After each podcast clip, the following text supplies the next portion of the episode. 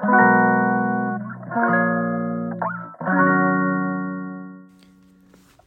んにちは。松田祐介です。妊娠や出産に関わる麻酔。酸化麻酔を専門にする麻酔会をやっています。さて本日のお題ですけれども医師の働き方改革主役は誰？ということについてお話しさせていただきたいと思います。なぜ今日これをテーマにさせていただいたかというとツイッターの方で全国医師ユニオンっていうのが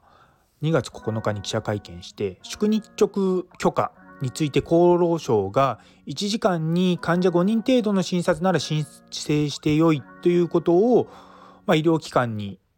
指導しているっていうことに対する抗議があったっていうことなんですね。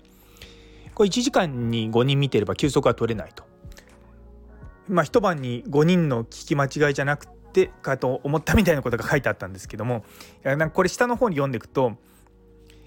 夜中9時間のうちに1時間5人見てたら45人だからそんなのはほとんど宿直じゃなくて通常の業務だっていう話なんですけれども厚労省のそこの指導の元のデータ元のところが僕ちょっと今発見できないんですけれども何回か厚労省の会議とか聞かせていただいてる限りではですねそういうことを全く言ってないんですよ。おそらくその厚労省としては1時間に5件っていうのもとりあえずその申請許可出してみてっていうところが今あの各病院に厚生労働省がままあ言っているところだと思うんですよね。大体どこもそういった会議とかで厚労省の役人の方々とお話しするととりあえず宿日直許可降りるか降りないか分かんないけども出してみてくださいっていうのが今のここの特に2月3月の現状なんですね。なので決して別に厚労省はそれで許可を出すなんて一言も言ってないわけですよ。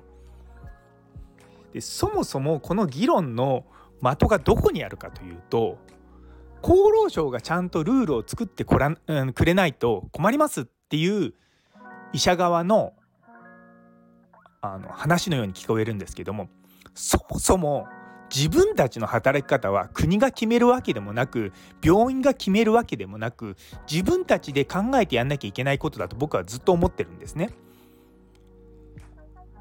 病院側とかその国もそうですけども彼らはあくまでもルールとかフレームワークとかそういった枠組みしか決めてくれないのですよ。それはどこの国も一緒なんですね。労働基準法だって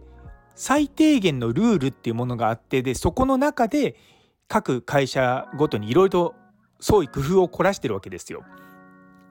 中にはルールの最低限のものだけ守ってあうちらはルール守ってますからって言ってやってるところもあればそれ以上にあの働きやすさを重視したりとかあとはまあ有給を取りやすくしたりとか、まあ、そういったことをいろんなところやってるんですね。でなんかこういうのをツイッターとかあと M3 とかで見てるとちゃんと国がルールを決めないから僕らの働き方が改善しないんだっていう理論のように聞こえるんですよ。えそれ違うんじゃないかな？って働き方をちゃんと考えるのは現場の人であって現場の人は国が立てたルールを縦にって言い方変ですけど、まあ、国はこういうルールだから僕らはこうしてやりますよっていうの行きますよっていうことをちゃんと言うっていう根拠にしてやっていくためのあくまでもツールなんですよ。まあ、極端な話医師働き方改革の残業時間その A 基準って呼ばれてるのがえー、と年間960時間ですけども別にそれ以下の残業に抑えようと自分たちでやるのは全然構わないわけですね。でもみんなこういったツイッターもそうですし M3 のニュースとかを見てると国がちゃんとしたルールが決めないから病院がちゃんとルールをやんないからって言って文句ばっかり言ってんですね。やもちろん病院側が言うことはまああっちはその労働者を管理する側なのでルールにのっとった、まあ、勤務体系ってことが求められますけれどもそもそも病院にとって何が一番嫌かっていうと医療者もそうですし、まあ、看護師さんも含めてですがそういったスタッフがいなくなることなんですよ。今までやれてたことができなくなるつまり事業を縮小しなきゃいけなくなってしまうっていうことが起こるんですね。今現状だと日本全国病院ってすっごくたくさんあるんですよ。病院評価機能っていうその病院のまあ質とかそういったものに登録してる病院ですら8,000個ぐらいあるわけですね日本全国で。でも徐々に徐々に働きやすい施設っていうのは数が減ってくるわけですよ。それだけ分散しているとそこに働いているスタッフっていうのはどうしてもまあ少数精鋭になってくるわけですね。でもそこで支える医療というものに関してはある一定量があるわけなので施設が増えてくると一つ一つの濃度が薄くなってきて、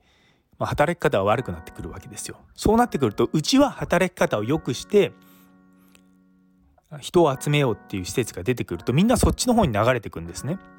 そうすると人がいるところはどんどん人が来る人がいないところはどんどん人がいなくなるっていうしの原理が働くっていうのがまあおそらく厚労省の目論見なんですよ。確かにもねあの医療とかっていうのは国のインフラでもあるので厚労省がもっとしっかりイニシアチブを取ってやってもらいたいなっていうところはある反面日本は私立病院そのプライベートな病院がすごくたくさんあるのでなかなかそのお上が思うそのパブリックなものだけにその縛るってことが難しい現状もあると。そうなった時に、まあ、厚労省としては大きな枠組みを作ってその中であとは現場の皆さんでやってくださいって、まあ、これ別に医師働き方改革だけじゃなくて他の業界もそうだと思うんですけどもまあ、国はそういうことをやってきたわけですよ。国国が大枠しか作ってくれないから困るみたいなこと言いますけどもいやそれは 国国の立場からするとそこはもう現場でちゃんとやってくださいっていうとこだと思うんですよね。で現場でちゃんとやらないから現場は国に責任をなすりつけようとするわけですよ。でも国はいや我々は枠組みを作るのであとは皆さんでやってくださいって言いましたよねっていうののもう水かけ論がずっと続いてるわけですよね。で実際に働き方改革に関してはもうずっと前もうだって5年以上前から言われてることじゃないですか。でそれに対して最初は病院、まあ、特に大学病院なんかは裁量労働制っていうのをでしのごうとしてたわけですよ。でもそれは2020年の10月ぐらいの段階で厚労省にいや今大学で裁量労働制でやってますけどもそれは認めませんよって言われたところからどこの大学病院も本気になって動き出してきたわけですね。でその例からすると僕の、まあ、僕はまあその頃からまあずっと病院の、まあ、特に僕の科の、まあ、麻酔科の働き方改革に関わってきましたけれどもあまりにも他の人たちが全然動いてないんで僕は驚いたんですよ。そもそも宿日許可とかそういったこともわからない状況でついこの前までいいる人たちがいたわけですね。で今はその厚労省とかまあの労基とかが宿日許可をまあ降りるか降りないかとりあえず今はあの早めにやってくれっていう段階なんですよ。で2024年の4月から始まるけれどもその前の10月ぐらいまでにはもうそういった体制になってないといけないわけですよ。それも逆算がもう向こうはもう34年前に示してるわけです。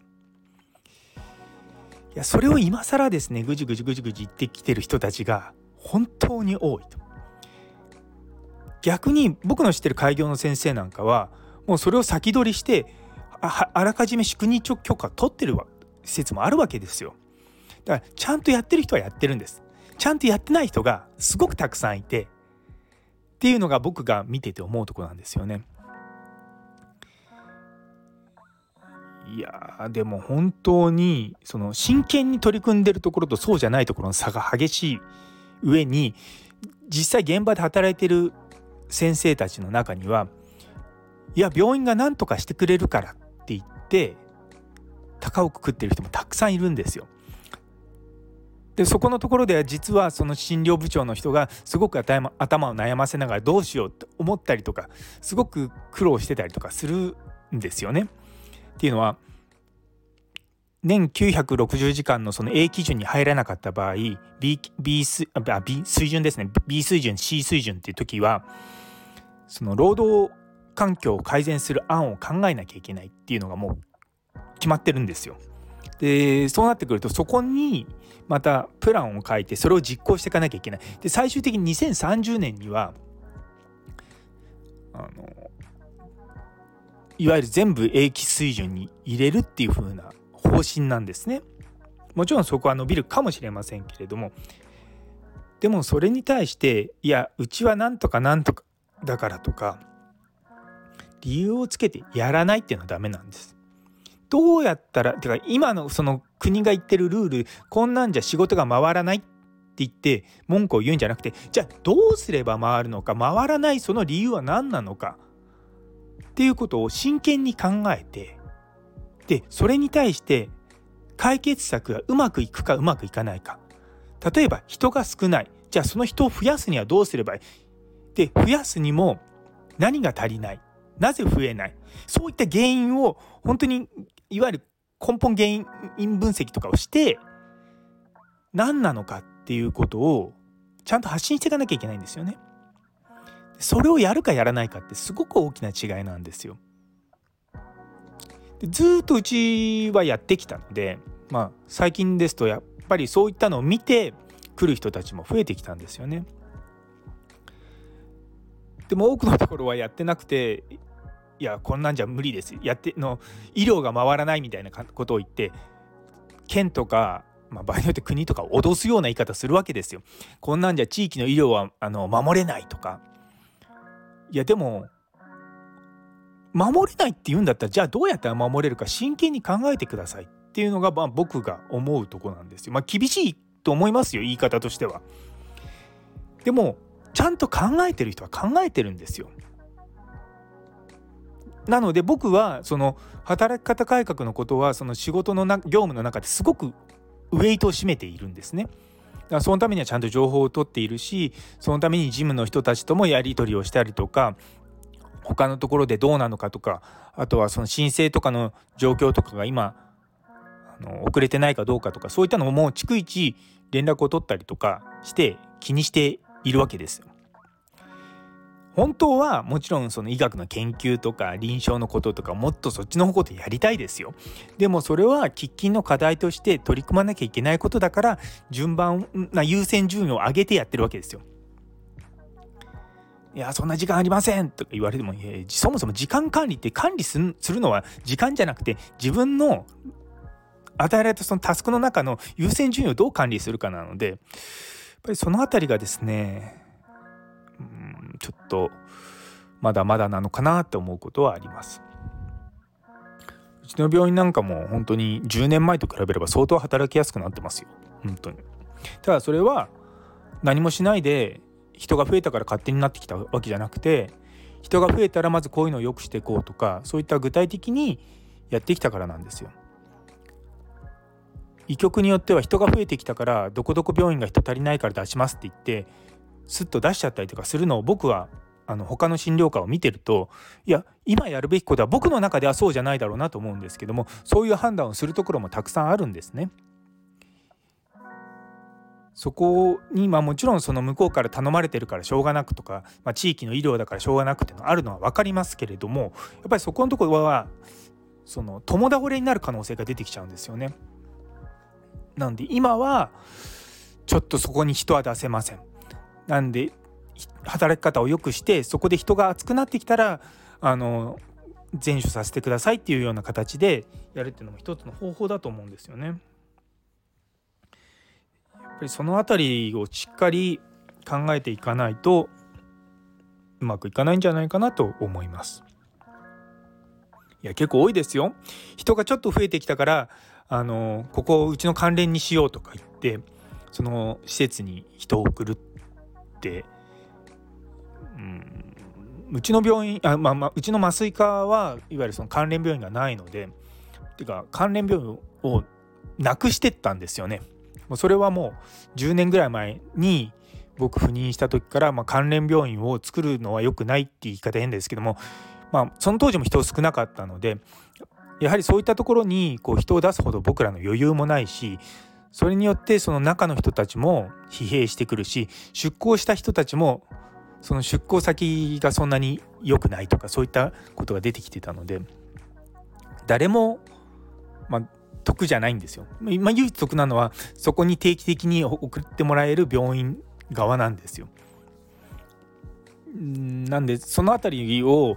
例えばもう来月から行けませんとか言ってもそれは向こうだって困るけれどももうだから来年とか本当になんか2年後とかそういった単位でもう話を進めてもらうんですよね。